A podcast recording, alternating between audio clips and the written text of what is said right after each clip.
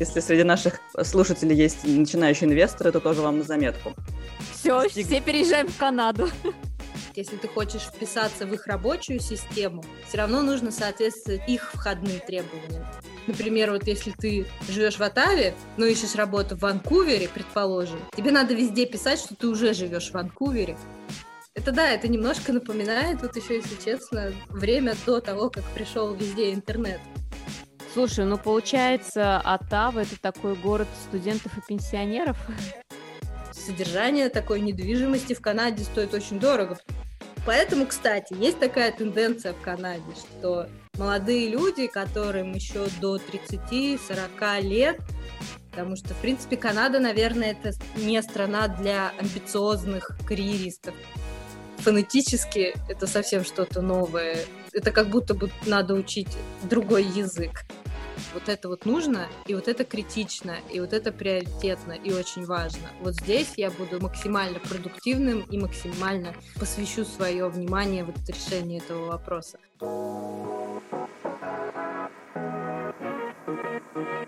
Ранним утром в российской провинции, поздним вечером в Нью-Йорке. Я звоню, чтобы расспросить. Я отвечаю, чтобы рассказать. А как там у вас в Америках?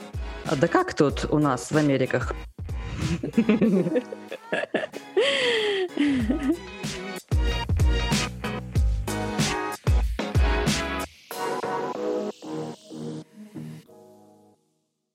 Приветствую наших дорогих слушателей во всех уголках планеты Земля. Вы слушаете подкаст «А как там у вас в Америках?» У микрофона Аня из маленького городка в Большой России, и я приветствую свою соведущую из Нью-Йорка. Нина, ты тут? Да, конечно, и я присоединяюсь к твоему приветствию. Смотрю, ты поддерживаешь меня в расширении нашей аудитории. Конечно, вот мы с тобой посмеялись в прошлом выпуске, а согласно статистике, нас даже в Южной Корее слушают. Да, меня тоже этот факт очень удивил и очень порадовал. Надо будет, кстати, выучить к следующему выпуску что-нибудь по-корейски. Ну что, всех поприветствовали, особенно наших постоянных и верных слушателей, и начинаем. Начинаем.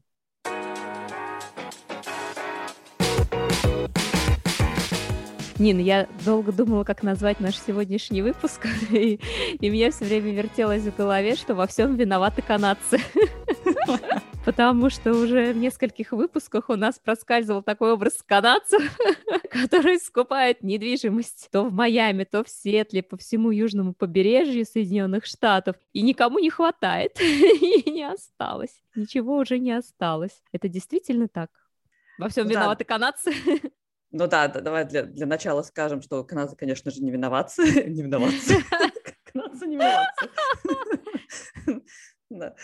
Эм, канадцы, конечно же, не виноваты во всем. И, и такой еще тоже дисклеймер в начале нашего выпуска, что мы сегодня пытаемся просто поразмышлять на тему Канады и Америки. Но да, мы создали им такой интересный образ, образ богачей, в Майами они любят покупать, так как там тепло, и плюс можно доехать на машине теоретически. Конечно, не вот прям супер близко, но они едут не на выходные, а на месяцы, перезимовать, так скажем. Как нам Яна рассказывала, их там называют snowbirds. Um, Сиэтл им ближе по атмосфере и по расстоянию, как мы выучили, это всего лишь где-то два часа от, от Канады, от Ванкувера, поэтому они могут рассматривать этот город не для инвестиций даже в недвижимость, а для жизни. Так, да, считается, что рынок недвижимости в США намного благоприятнее в плане инвестирования в него, чем в Канаде. То есть, э, как быстро ты окупишь покупку и начнешь иметь с этого прибыль. И огромный бум на покупку американской недвижимости случился после кризиса 2008 года. Канадцы вкладывали свои канадские доллары в недвижимость э, в таких городах, как Калгари, Хьюстон, в Техасе, Сан-Антонио, Лас-Вегас, Феникс, Флорида, Атланта и Канзас-Сити. Везде скупили недвижимость. Какие умные канадские инвесторы. Если среди наших слушателей есть начинающие инвесторы, то тоже вам на заметку. И, что, да... что надо скупать недвижимость. Что надо приезжать в Канаду, становиться канадцем и скупать недвижимость в Америке. Да, вы можете перемотать назад и, и записать список городов, где э, канадские инвесторы скупают недвижимость. С 2008 года уже прошло 13 лет, уже, мне кажется, все изменилось. Судя даже по рассказам наших э, гостей с тобой, что там резко выросли цены на недвижимость. Э, это правда, то есть да, в 2008 году просто все резко обрушилось, и поэтому цены были очень привлекательные, но имеется в виду, что рынок недвижимости Америки, он все время растет по сравнению с канадским, и поэтому если ты что-то покупаешь в США, то это всегда будет расти. С этой точки зрения имеется в виду. То есть, mm-hmm. да, цены выше, чем в 2008 году, но просто они все время растут. А, ну, то есть выгоднее вкладывать в недвижимость. Да, выгоднее вкладывать. И вот мой канадский друг, эм, которого зовут Шон, тоже рассказывал, что его знакомый тогда, в 2008 году, когда вот случился кризис, купил целых три недвижимости сразу во Флориде. То есть они покупают такое жилье и потом сдают. В некоторых штатах законы очень дружелюбны к владельцам квартир. То есть если квартиросъемщик не будет оплачивать, то, например, в Атланте ты можешь выставить человека за дверь уже через три недели, в Канзас-Сити это через месяц, а вот Калифорния больше защищает тех, кто снимает. И там займет год как минимум, чтобы тебя, как квартиросъемщика, выставили за дверь, если ты не будешь целый год платить. Так что да, даже с тем фактом, что канадский доллар слабее, канадцы любят вкладывать свои деньги в недвижимость в США. Да, опять у нас рубрика «Цифры и статистика», но раз ты уже заговорила о цифрах, то сколько канадцев переезжает в США на постоянное место жительства? Есть такие данные? Да, тут э, сразу вспомнился фильм «Предложение» Сандры Балок, когда она как канадка тоже имела проблемы с иммиграционкой, точнее, с возможностью работать в этой стране ей надо было срочно выйти замуж за американца. Да, я люблю этот фильм. Да, Хороший. шикарный такой. Да. Ну вот да, если возвращаться к данным, то около 10% всех иммигрантов – это канадцы. И это где-то 750-800 тысяч канадцев, которые мигрируют каждую декаду. А как американцы относятся к канадцам? Как они воспринимают э, вообще эту страну как соседа, друга? Есть по этому поводу какие-то данные? Короткий ответ – никак. Точнее, они мало думают о Канаде и о канадцах, так как в повседневной жизни, в новостях, которые они читают и смотрят по телевизору, им не рассказывают про Канаду. И вот если ты помнишь, э, как рассказывал нам Радик, то есть они все сконцентрированы на своем районе. Но если говорить про другие страны, то они, наверное, чаще слышат про Россию, если на то пошло но у них есть забавные стереотипы про канадцев, что они интернационалисты, обожатели ООН, суперфанатики хоккея и без зубов, 10 месяцев живут в жутком холоде и так далее. Но все-таки есть периодические опросы, и они показывают, что американцы любят канадцев намного больше, чем другие нации. И так считает Эрл Фрай, который работает в университете в Прово в штате Юта все-таки изначально они все были или являются американцами, так как сам континент называется Северная Америка. Здравствуй, капитан Очевидность. Да, неожиданно. Да, в этом плане у нас хорошее название подкаста. Мы можем и про Северную Америку рассказывать, и про Южную. Как там у тебя в Перу или Бразилии есть друзья? Надо подумать, пошерстить чатик. Может, кто? Был. Свою волшебную книжечку. Да-да-да. Открою на страничке Южная, э, Южная Америка. Ага. Друзья. Но давай вернемся в Канаду. Вот нашла интересные данные у YouGov. Это британская международная интернет-фирма, которая исследует рынок и анализирует данные. И они сделали опрос среди американцев и выяснили следующее – что американцы считают себя более умными, более забавными, то есть они шутят лучше и смешнее, и более симпатичными. Но они также считают, что канадцы счастливее, терпимее и вежливее, чем они сами. И вот еще интересный факт из этого вопроса, что 66% последователей Трампа, которые участвовали в этом опроснике, считают, что жизнь в Америке намного лучше, чем в Канаде. А вот 60%, кто поддерживал Хиллари Клинтон на выборах 2016 года, наоборот, считают, что жизнь в Канаде лучше. Интересно, а что происходит по другую сторону границы? Как канадцы относятся к американцам и что думают про Штаты в этом плане? Ты не находила каких-то данных? Ну вот я прочитала, что канадцы считают американцев своими близкими друзьями, соседями и союзниками. Хотя, вот как мы выяснили, не все американцы про это знают или вообще думают про канадцев. Такие очень интересные друзья и соседи получаются. Но я предлагаю подключить к нашему разговору мою подругу Юлю. Она уже некоторое время пожила в Канаде и поможет нам разобраться немного в этой загадочной стране. Да, конечно, давай скорее, предчувствую интересную беседу. Юля? Да, привет. Эхо. О, привет. Так хорошо Привет. слышно. Значит, интернет работает, ура. Отлично, рада тебя слышать. Юля, расскажи, пожалуйста, как давно ты живешь в Канаде и когда переехала туда? В Канаде я уже, получается, где-то полтора года. Я переехала в конце 2019 года, в декабре.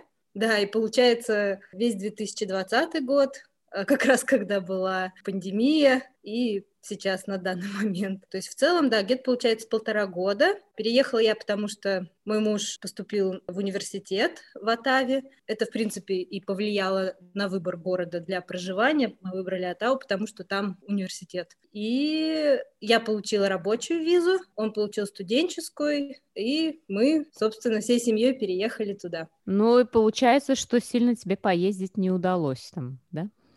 Да, потому что как раз наступил локдаун, также в апреле, по-моему, 2020 года, и поэтому мы открывали для себя Оттаву, окрестности Оттавы. Но до пандемии я успела побывать в Монреале, чуть-чуть побыла в Торонто тоже, как, как турист. Ну и получается, вся окрестность Оттавы, Гатино, вся была в полном нашем распоряжении, потому что когда сделали локдаун в Канаде, в принципе, передвижение внутри провинции не было ограничено, то есть не нужно было сидеть дома, и поэтому, как говорится, развлекались как могли.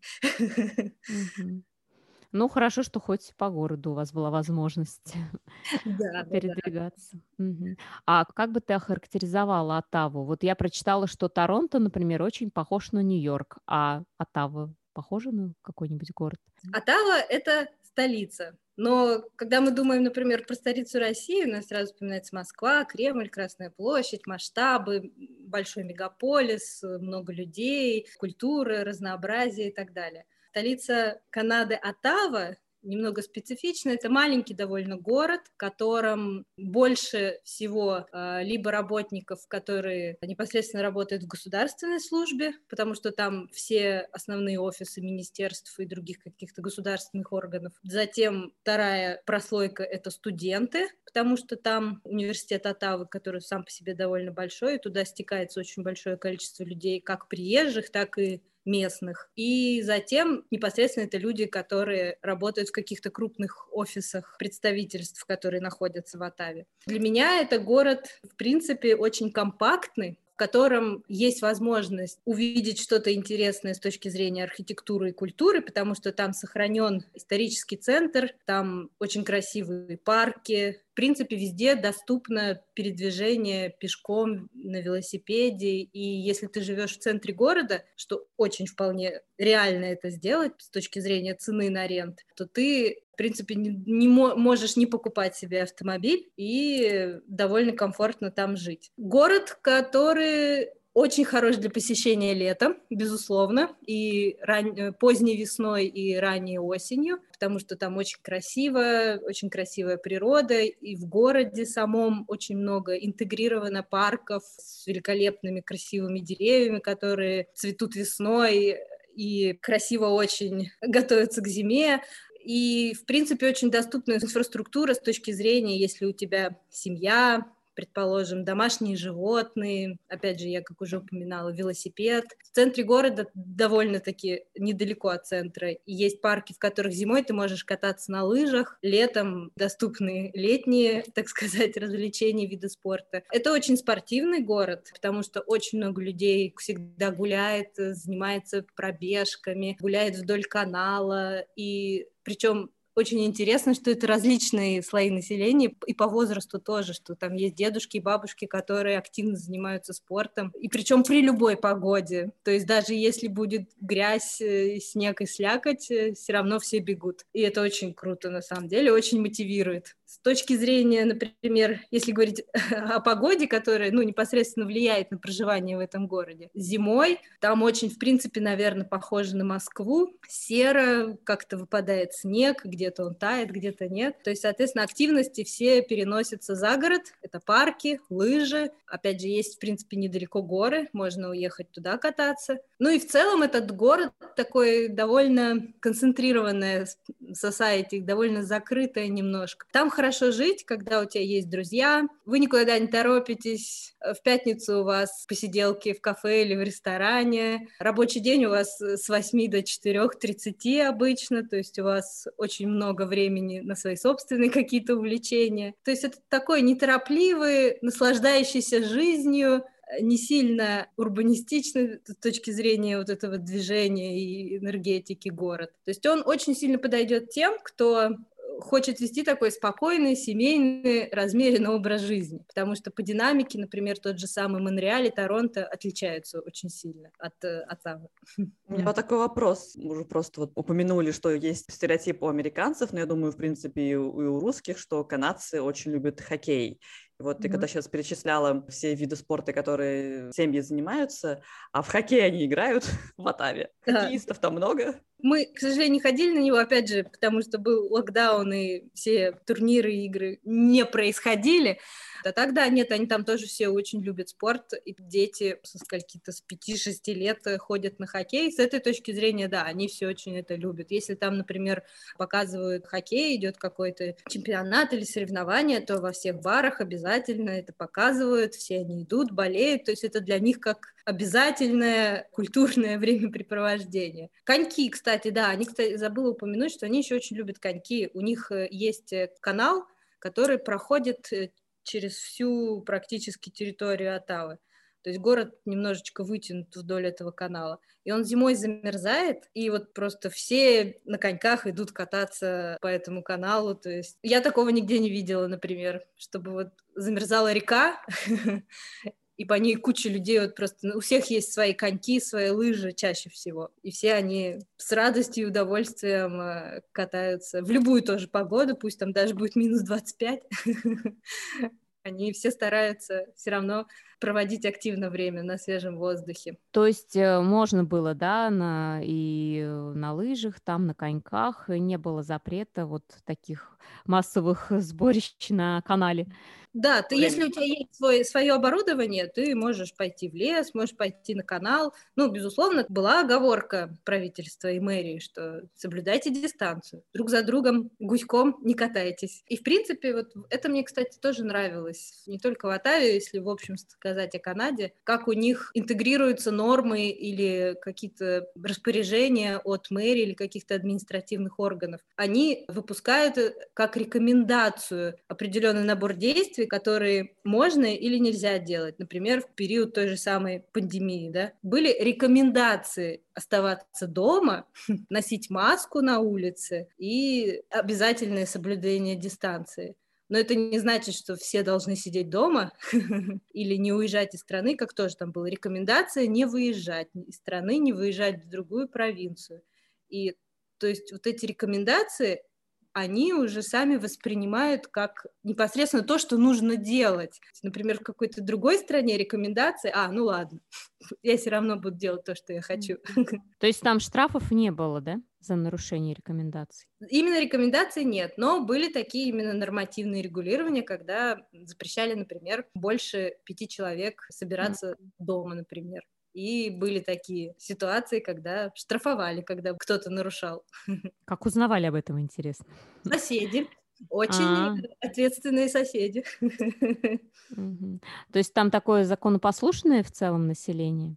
Да, в этом плане они прочитают правила, прочитают рекомендации. Они осознанно и как-то очень так обдуманно подходят к тому, что им, какую идею несет им, в принципе, их мэрия или правительство. Где-то, может быть, конечно, они их и не поддерживают, и они имеют право на высказывание своего мнения. И это, в принципе, тоже очень такая отличительная черта Канады, что каждый человек имеет возможность высказать свое мнение и быть услышанным. Неважно, откуда ты, и какой-то национальности. Ну, то есть, если ты имеешь непосредственное отношение к Канаде, то есть ты резидент э, или ты уже гражданин этой страны, то мы тебя послушаем. Угу. Но я вот читала, что канадцы очень толерантны, и что даже есть такой стереотип, что они никогда стараются не говорить о политике и очень вежливые. Да, они очень вежливые. Слово «извините» за какой-то короткий промежуток времени оно просто с тобой везде. Ты там даже случайно, если ты немного нарушил личное пространство человека, который э, проходит рядом с тобой где-то близко в магазине, ты уже говоришь «сори». То есть, и ты, ты к этому, кстати, так неосознанно привыкаешь, что ты потом только это осознаешь, что ты практически за все извиняешься. Лишний раз ты лучше 10 раз скажешь «сори», но чтобы не нарушить их каких-то общественных правил поведения. Если так вообще в целом абстрагироваться и посмотреть на жизнь канадца, то она, в принципе, довольно комфортная и содержит в себе максимальное количество каких-то базовых человеческих благ, медицина, доступ э, к различным природным ресурсам, национальные парки какие-то, еще полезные для деятельности спорткомплексы, инфраструктура и так далее. Рабочий день с 8 до 4.30 каждый день. И субботу-воскресенье тебя никто не трогает. Тебе просто никто не имеет права звонить, когда у тебя закончился рабочий день или рабочая неделя. Все, Достиг... все переезжаем в Канаду. Достигли социализма. Да, да, да. В принципе, наверное, то, что они строили, у них оно получилось. Есть, конечно, наверное, только какие-то специфики. Да, это иммигрантская страна, туда очень много приезжает людей из разных стран именно в поиске работы. Там есть несколько различных путей, как можно получить резиденции. Один из которых через учебу, другой непосредственно через получение рабочей визы. Если ты хочешь вписаться в их рабочую систему, все равно нужно соответствовать их входным требованиям. Небольшое такое противоречие. Вроде мы открытая страна, мы всех welcome, мы всех хотим у нас видеть, вот вам программы по иммиграции и так далее, но с определенными условиями. То есть мы хотим, чтобы у вас были как минимум сертификаты, мы хотим, чтобы у вас желательно было э, тоже канадское образование – и хотя бы минимум год работы в канадской фирме, может быть, даже не какой-то невысокой должности, которая не соответствует вашему опыту. То есть, если вы, например, раньше были проект-менеджером, то, возможно, мы вам вначале дадим проект-координатора, чтобы сбалансировать ваш предыдущий опыт э, с нашими канадскими ожиданиями. Это как в больших корпорациях, да, в том же Марсе, там же на ассессменте проверяют Mars style, что ты там подходишь под Mars style. То здесь такой есть Canada style. Да, да, да. Да, вот я немножко вот это чувствовала, что ну, потому что я проходила какие-то собеседования, то есть они оценивают человека еще не только по его предыдущему опыту работы, но они смотрят тоже, насколько он подойдет в их команду, и в основном э, специфика Канады в том, что чаще всего, ну, наверное, в 70% случаев люди работают по 10-20 лет на одной и той же работе, в одной и той же компании, они привязаны территориально к тому региону, где они живут, соответственно, они довольно редко меняют работу в течение там пяти или шестигодичного срока. Например, вот если ты живешь в Оттаве, но ищешь работу в Ванкувере, предположим, тебе надо везде писать, что ты уже живешь в Ванкувере, потому что в их представлении у них это не встроено, вот это вот видение, что ты мобилен, что ты иммигрант, что ты можешь приехать в любой город, тебе все равно, тебе главное найти работу. У них складывается такое впечатление от их специфики жизни, ритма и так далее, что они просто не понимают, как человек, живущий в Оттаве, вдруг захочет переехать в Ванкувер, например. Если только он там не уходит на пенсию или не переходит на удаленную работу, предположим. А тебе сложно было искать работу? Ты долго трудоустраивалась? В принципе, опять же, из-за пандемии было сложно, потому что рабочий рынок в Канаде заснул на год, офисы компаний закрылись, все перешли на домашнюю работу. Скорее всего, сократились бюджеты на различные проекты, кого-то сократили. Это первый раз, наверное, такое происходит в экономике канадской, что именно сами канадцы начали терять работу, и высвободилось довольно большая конкурентная масса, с которой ты не можешь конкурировать, потому что они канадцы. То, что их возьмут, это больше шансов, чем тебя, скорее всего. Тем более, если ты еще только год живешь в Канаде, и у тебя только рабочая виза, ты не резидент и так далее. Интервью происходит очень долго. Если вы ищете работу в Канаде, то нужно быть готовым к тому, что вы не найдете вот так за неделю, все нашел, прошел интервью, хоп, ты переехал и все отлично. Нет. Этот процесс может длиться от трех месяцев до полгода. Вначале с тобой проведут первое собеседование, когда звонит рекрутер, который приходит с рекрутинговой компании со стороны. Потом, если все понравилось, и ты прошел общие вопросы, ты будешь проходить собеседование с HR-менеджером компании, потом с линейным менеджером, потом, возможно, соберут э, собеседование вообще со всеми главными менеджерами, с которыми ты будешь работать, предположим, или непосредственно взаимодействовать и потом у них займет какое-то время на то, чтобы оценить, подходишь ты им или нет. И опять же, да, этот процесс может занять от трех месяцев до шести месяцев. Я даже знаю таких людей. Через полгода им говорили, ну да, вы нам подходите. Это, конечно, еще зависит от города. То есть, например, в таких городах, как Торонто и Монреаль, этот процесс происходит чуть побыстрее, потому что там более динамичная бизнес-среда больше крупных корпораций, офисов больших компаний, и там, соответственно, динамика рынка быстрее. Но нужно быть готовым, что придется потратить время. Иногда даже там будет работать такая система, наверное, которая работала еще в 90-е годы, когда нужно было принести распечатанное резюме с мотивационным письмом на ресепшн, напрямую передать HR или отправить в конверте и разослать по HR компании, куда ты хочешь попасть работать, свое презентационное письмо. Таким способом я, к сожалению, не воспользовалась, потому что, опять же, была пандемия, и все офисы были закрыты, но вот этот метод у них еще работает. Они такие консервативные, да? Да, то есть, вы знаете, вот у меня есть такое впечатление, что вот они немножечко, э, чуть-чуть застряли вот где-то в двухтысячных или конце 90-х, потому что у них, например, не у каждого бизнеса есть сайт, не у каждого бизнеса есть возможность оплаты через сайт онлайн, предположим, особенно в маленьких городах. Найти какой-то крутой, быстрый, доступный сервис, э, кроме Амазона, например, доставки, покупки чего-либо, это не про Канаду. Ну, это лично мое мнение. Возможно, кто-то жил в Торонто, например, и в Монреале, там, возможно, это подинамичнее развивается.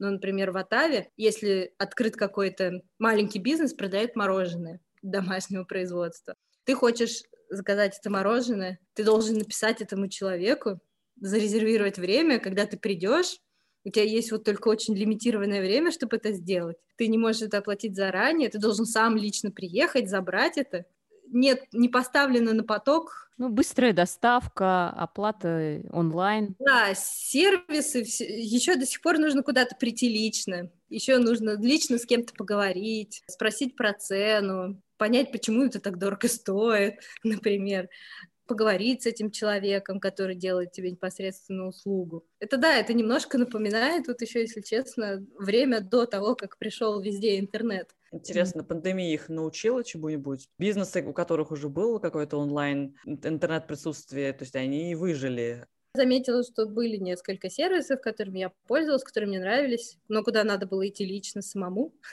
Вот, да, они начали активно пытаться осваивать э, социальные сети, Инстаграм и какие-то сайты. И то есть здесь им пригодился их Shopify, предположим. Они начали делать к этому шаги. Возможно, даже пандемия им в этом помогла немного. Но у них нет вот этой динамики еще быстрее, лучше победить конкурента. То есть у них есть такое, что ну работает и ладно. Люди же все равно приходят, пользуются нашими услугами. Возможно, на это еще влияет то, что, ну, опять же, я говорю про Отаву, там очень много людей живет уже пенсионного возраста. То есть э, эти ребята привыкли к тому, что для того, чтобы сделать какую-то услугу, им не нужно открывать для этого интернет, им нужно пойти и лично поговорить, договориться обо всем и так далее. То есть, может быть, это тоже влияет.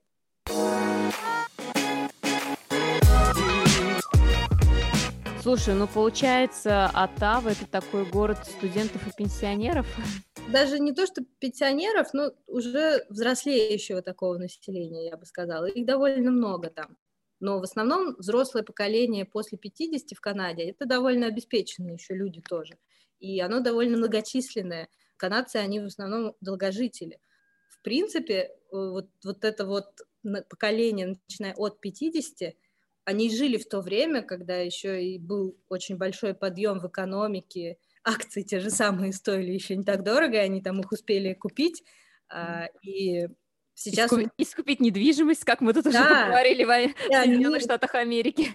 Да, и они успели скупить еще и недвижимость, которая сейчас выросла в цене просто в два, в три, в четыре раза. Особенно, например, в Ванкувере, где просто Сами канадцы жалуются, что молодое поколение, что мы не можем там себе купить уже жилье, потому что из-за того, что очень много китайцев, которые приезжают и готовы платить просто нереальные деньги за квартиры и дома, они, соответственно, подняли эти цены вверх, и теперь сами канадцы страдают, что не могут купить дома. Поэтому вот это вот поколение, у которых довольно много денег, у которых обеспеченная старость, они в основном, наверное, вот и составляют такую основную часть Оттавы. Есть целые районы, где очень много частных, больших, красивых домов. Содержание такой недвижимости в Канаде стоит очень дорого, потому что ты сам платишь за отопление зимой, ты сам платишь за всю инфраструктуру этого дома, то есть это все на тебе.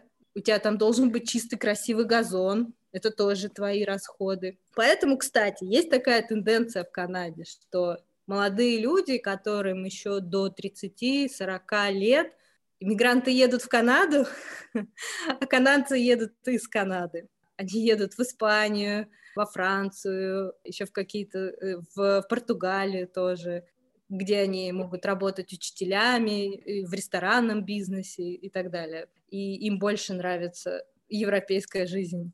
В Америку тоже они любят ездить, да, потому что Э, уровень зарплат в Америке гораздо выше, и возможность вырасти в компании и построить карьеру в Америке больше.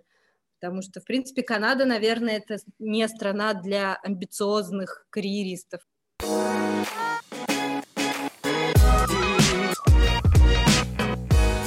А как канадцы относятся к американцам и к США? Ну, на самом деле, если честно сказать, я нигде с этим не сталкивалась но они следят за всеми новостями, то есть для них это как братья по Северной Америке, то есть довольно открыто. Они большие патриоты. Да, нет, они очень хорошо относятся к Америке, они любят ее, но они очень большие патриоты, они любят все канадское, они за канадскую агропромышленность, они за канадские продукты, да, то есть вот они там, о, вот эти виски сделаны в Канаде, или там вот, вот это вино здесь произведено, они этим гордятся, они даже это любят и, и стараются покупать чаще всего. Даже тот же самый Тим Хортон, который канадский бренд кофешопов. У них даже такая рекламная кампания была, что вот мы канадские, вот мы сделаны в Канаде, покупайте нас. То есть в рекламе был сделан именно акцент не из-за того, что там, может быть, наше кофе лучше или еще что-то такое. Вот именно мы канадский бренд, поэтому нас надо брать. А не Starbucks ваш там, американский. Да, да, да. Ну, я думаю, а в, в Квебеке это еще более выражено. То есть все, да. все, все, что квебекское, все продукты, у них же, во-первых, такая вот э, французская черта есть, и они вообще даже себя не очень считают канадцами. Они такие квебекцы. И да, да там, я да. думаю, еще, еще больше это да, черта выражается. Да, они такие, они даже, уже казалось бы, если ты живешь в Оттаве, через дорогу будет уже Гатино, небольшой город, который уже французская страна. И там все говорят на французском, там уже как будто ты приезжаешь даже в другой город немножко, есть такое ощущение, или даже в другую страну, хотя ты перешел только мост на другую сторону. Ну, а это противостояние английской и французской части, оно вообще есть и чувствуется как-то или нет? Нет, не чувствуется. Везде говорят на французском и на английском языке. Это два официальных э, языка страны. В принципе, в кафе или в ресторане, если ты начнешь говорить на французском, 90% что тебе ответят. Немного специфичным французском, потому что он отличается фонетически от э, классического французского. Мне, например, когда я пошла на собеседование на канадском французском языке. Мне даже было стыдно, потому что я переспрашивала почти каждый вопрос. Фонетически это совсем что-то новое. Это как будто бы надо учить другой язык. Вокабуляр тот же самый, но привыкать к тому, как это звучит на слух, нужно немного потратить время. А вот если говорить о национальном всем, вот что скажешь о национальной кухне? Чем Канада знаменита помимо кленового сиропа? У них есть вот это интересная бивертейл, это лепешка с сахаром и сверху, возможно, с кленовым сиропом. Я сейчас могу ошибаться, потому что я ее э, не пробовала, если честно. И они ее часто очень любят продавать э, на всяких каких-то мероприятиях на открытом воздухе, особенно зимой, возле катков и лыжных э, трасс. Затем у них есть вот эта жареная картошка фри с сыром и еще с какими-то соусами сверхполитая, как они ее называют, путин. Это как фастфуд и как что-то такое, что ты не ешь каждый день. В 2019 году, когда был День Благодарения, мы в тот момент еще не переехали на постоянное жилье, э, мы жили на съемной квартире временной и снимали ее у семьи, которая жила на первом этаже, а мы жили на втором. И когда был День Благодарения, они нас позвали к себе в гости. То, что там было приготовлено, то есть это было очень похоже на даже, можно сказать, немного русский стиль еды, да, конечно, там была запеченная индейка, ну там была вареная картошка, там вареная брокколи, какой-то салат вкусный по-домашнему приготовленный, то есть такая домашняя еда. Но вообще, в принципе, они любят готовить, особенно когда семьями живут, они очень любят проводить время за барбекю, на выходных они любят жарить рыбу, мясо, и очень часто стоит запах на весь район вкусные они любят алкоголь, это тоже их отличительная черта, наверное. Они очень любят вино, пиво, это будет всегда. Это даже будет у них просто так дома, в холодильнике. Это очень интересно. У них есть сеть магазинов, где продают алкоголь. Этот магазин есть везде, в каждом, в любом районе города. Туда всегда приезжают, прям оптом закупают эти коробки вина. Но, что интересно, я ни разу не видела, даже проходя по бар-стрит, каких-то неадекватно ведущих себя чересчур перебравших с алкоголем людей. То есть все очень мирно, спокойно, в меру и... Какая-то образцовая нация. Но они ленивые. Они не гонятся впереди планеты всей за каким-то превосходством и вот этим миром, где все должно быть построено на технологиях, через соцсети и так далее. Но с другой стороны, мне кажется, без этого, без дозированного уже использования этого в своей жизни, ты уже этого, без этого не сделаешь шаг вперед, как, например, с теми же самыми сайтами. Если ты своему бизнесу уже не откроешь сайт, то, возможно, ты уже не увеличишь э, свою прибыль в наше время. Ну, наверное, такое отношение к жизни делает их и более счастливыми. Ну, в принципе, да. Наверное, их счастье в том, что они умеют э, создавать какую-то такую активную вокруг себя вселенную с тем, что они имеют, потому что они не все там зарабатывают очень крутые зарплаты, да, то есть, опять же, среди них гораздо меньше карьеристов, то есть они между работой и семьей выберут семью, там, например, между работой и спокойно проведенными активными выходными с друзьями, они выберут э, второй вариант. То есть, э, поэтому, возможно, вот этот э, баланс и выбор в сторону другой социальной жизни, отличной от только зарабатывания денег, дает им вот это счастье и действительно наслаждение какое-то в жизни. Плюс еще, да, наверное, отношение ко всем вещам, то есть они стараются все упростить. Попроще дом, попроще вещи, попроще окружение, попроще а, там машина, да, у них очень мало, например, дорогих даже тех же самых машин в Атаве. То есть у них культура бережного потребления, да, она как-то уже сформирована. Да, и с точки зрения экологии, да, я думаю, что у них очень сильно тренд вот этот сейчас развит. Но они, в принципе, и до этого справились неплохо с тем, чтобы сберечь Канаду, потому что у них очень чистый воздух уже сейчас, до того, как активно все стали задумываться о экологии и так далее. Да, у них там тоже, да, есть сортировка мусора, какие-то специально налаженная система, куда можно отдать, например, свои вещи, которые ты больше не будешь носить, и отдать их, к примеру, бездомным. Интересно, это как-то связано с, с то есть, например, э, скандинавцы такие же, да, то есть они вот живут на севере. Сняла с языка. Сняла с языка вопрос. Похоже, вот норвежцы. Да, ну интересно, вот климат их так заставляет мыслить здраво. Чтобы мозг лучше мыслил, нужно, чтобы было прохладнее. У нас такой же климат.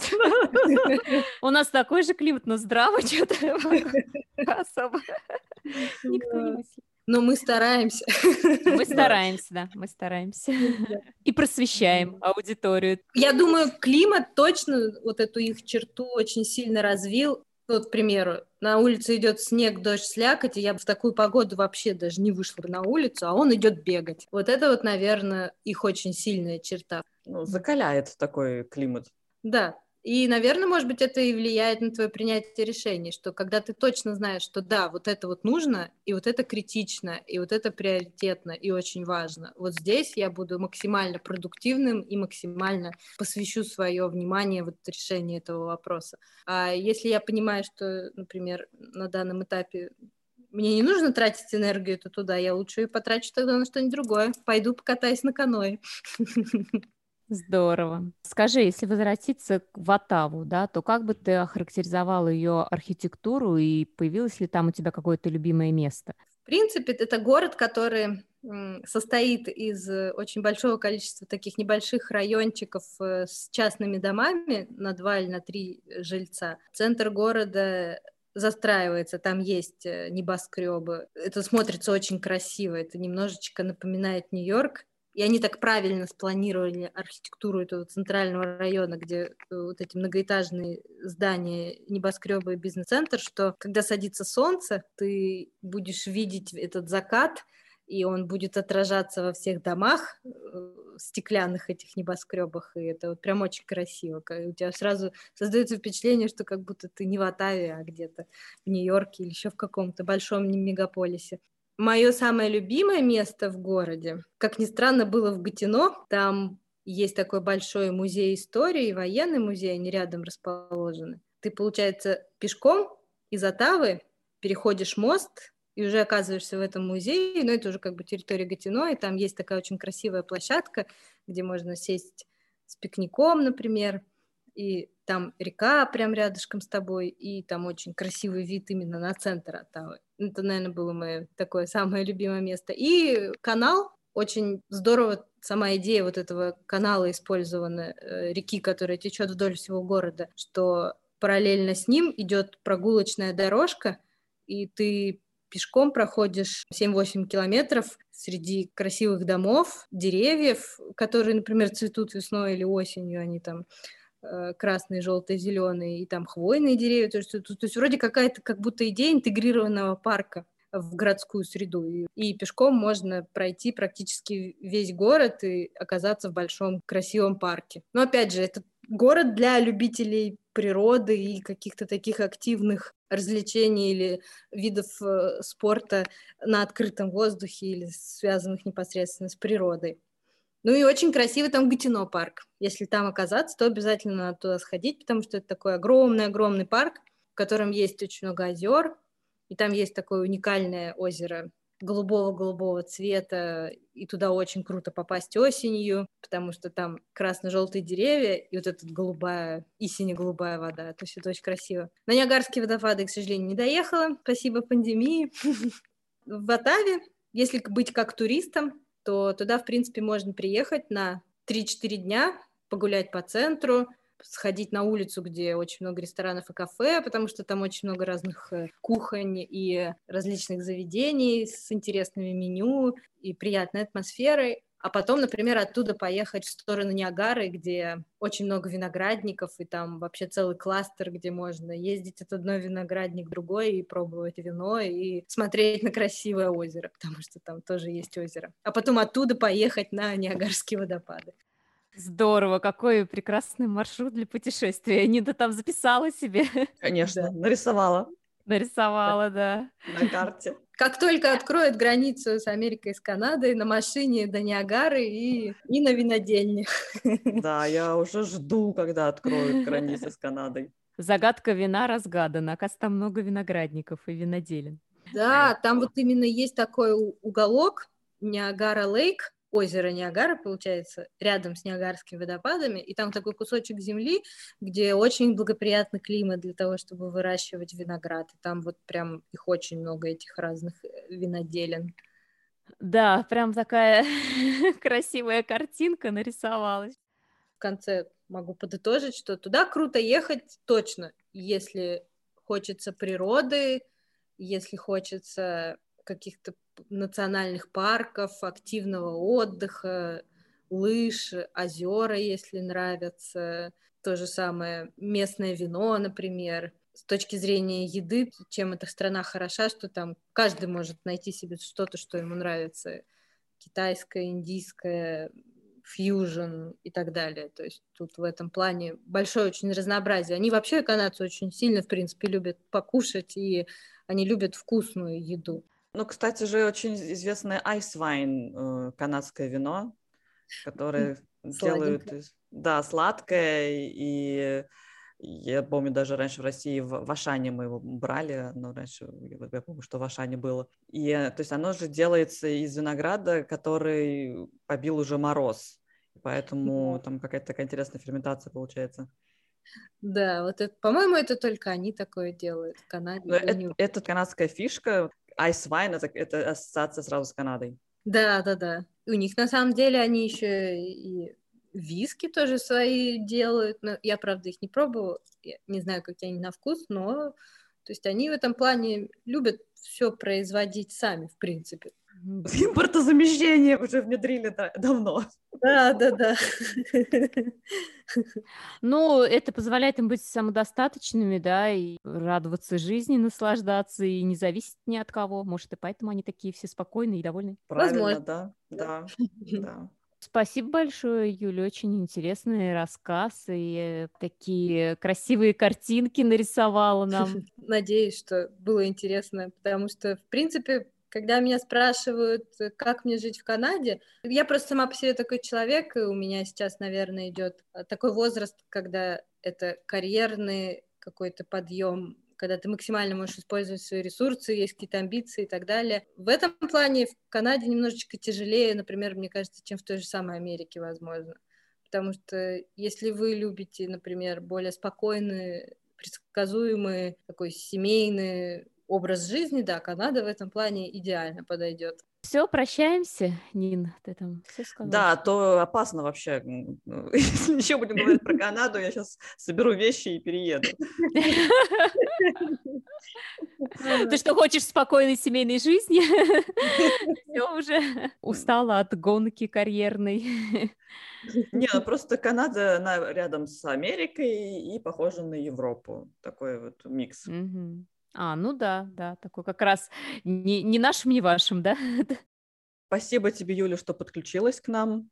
Поэтому да. спасибо, что да, помогла нам создать такую красивую картинку э, Канаде, попробовать поразмышлять о их недостатках, которых оказалось очень мало. Вот, так что будем, будем И о достоинствах, которых оказалось очень много. Да. Отлично, хорошо, вот. ладно. Спасибо. спасибо тебе огромное и хорошего спасибо. тебе вечера. Да, пока-пока. Пока-пока. Ой, я сегодня, когда готовилась к, к нашему выпуску и читала все про Канаду, я уже боялась, что я, что я буду хотеть туда переезжать. Хороший момент такой, да, что не для карьеристов, что все-таки карьеру можно и нужно строить в Америке, а вот, например, если захочется уже какой-то спокойной жизни, то вот это или Европа, или Канада. То есть это вот ну, границу перешел, и такая тебе спокойная жизнь. Ну, Нина, очень хорошо, если ты переедешь в Канаду, нам не надо будет менять название нашего подкаста. Вот, и да, и для подкаста получается тоже, это не опасно. Сплошные плюсы. Да, да.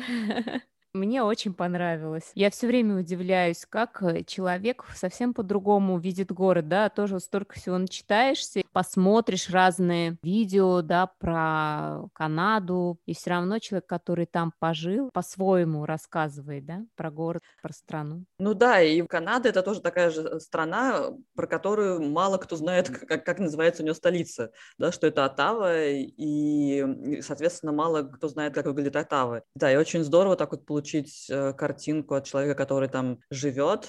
Может быть, огромную картинку про Канаду нам не нарисовали, но все-таки что-то нарисовали через э, призму Отавы. Ну, может, знаешь, еще у нее такое ощущение, что там все медленное создалось из-за того, что как раз была пандемия. Может, если бы она жила вот в обычное время там, может, все-таки движение побольше, скажем так. Они до того, как переехать в Канаду, они жили в Сеуле, И поэтому, то есть у них, да, наверное, такой мог быть такой немножко резкий перепад. Все-таки Сеул — это большой азиатский город, и там, наверное, ритм тоже чувствуется. Я сама пока не была в Канаде, но знаю, что там очень холодно, да, может быть. Но просто когда разговариваешь с канадцами или вот с людьми, которые живут там, никогда не слышишь, что вот они жалуются на этот холод.